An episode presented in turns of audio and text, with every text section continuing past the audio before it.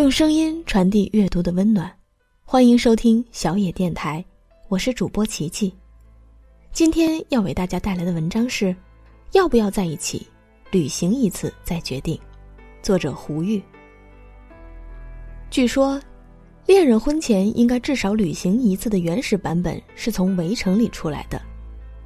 赵新梅的原话是：“结婚以后的蜜月旅行是次序颠倒的，应该先共同旅行一个月，一个月舟车仆仆以后，双方还没有彼此看破、彼此厌恶，还没有吵嘴翻脸，还要维持原来的婚约，这种夫妻保证不会离婚。”瞧瞧他说的多么有道理啊！三毛河西般的旅行爱情固然令人神往，但现实生活中的出行却时时在考验恋爱中的双方。对还没有油盐酱醋过的小情侣来说，平时生活中的马桶盖应该往上翻还是往下放的问题，在旅行中就动辄会被放大为你我的世界观是否契合。这种高压环境下。很多人在旅行到一半的时候，就难免起了杀心。对情侣们来说，因为存在情感因素，不能强硬的运用办公室里训练 teamwork 的技巧，否则更容易火星四溅。来说说旅行中的分歧。第一种，分工。双方主见都太强，或者都做甩手掌柜，都会有问题。如果是前者。那么，从旅行目的地的挑选到订酒店，一直到你是不是应该带这件风衣，都值得大干一架。而如果不幸是后者，那么不幸中的万幸就是大概会因为没有人买机票而从来没有能成行，因而避免了更多的旅行问题。第二种是生活习惯，平时可能只是会为了空调开几度而吵架，而在旅行中，应不应该用酒店里的洗发水？脏衣服应当当日洗掉还是带回家？甚至能不能吃蒜都上升到了哲学的高度。你不觉得烤蒜有罗勒的香味吗？此时你幡然悔悟，这个平日里酷爱食用大腰子的男士，跟你果然不是一路人呢。除了情侣之外，旅行考验关系的法则还可以适用于朋友和同事，甚至你和小伙伴合伙创业之前，大概也需要一次旅行。飞机晚点。餐馆坑爹，上山路险，游泳晒伤，每一桩都是令人烦恼的小事。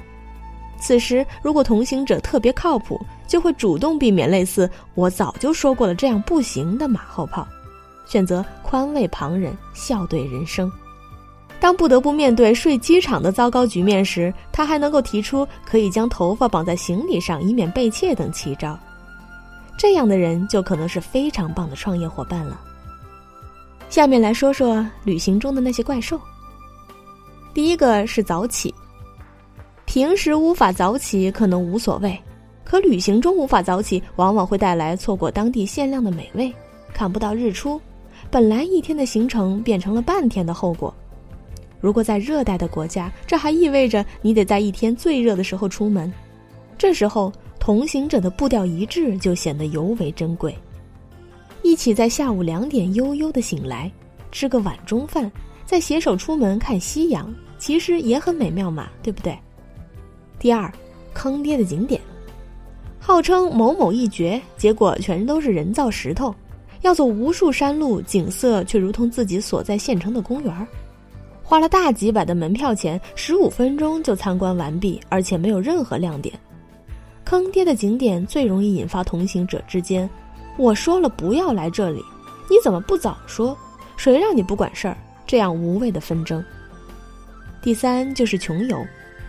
如果说人生的许多困难都来自于穷的话，那么穷游将淋漓尽致地体现这一观点。来到穷人首选旅游地东南亚，豪掷千金买了些海瓜子儿、蛏子和死掉的东星斑，结果吃坏了肚子。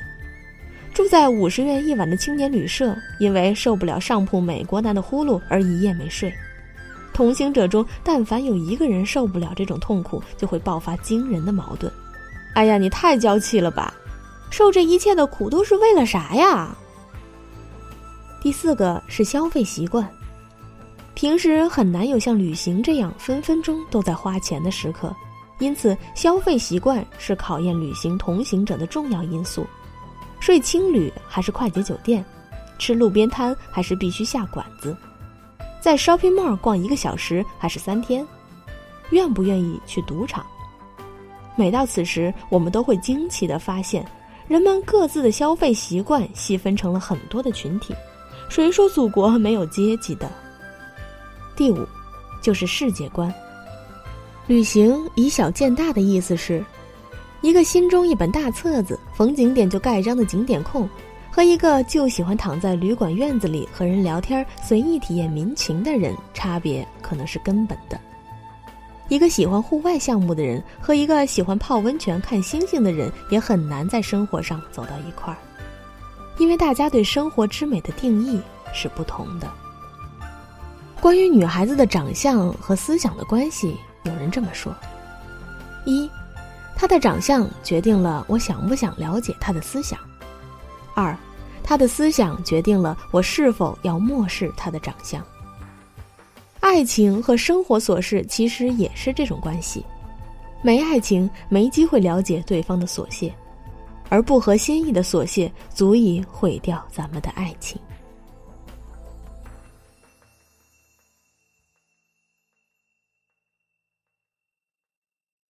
本节目由小野电台提供，用声音传递温暖。感谢您的收听。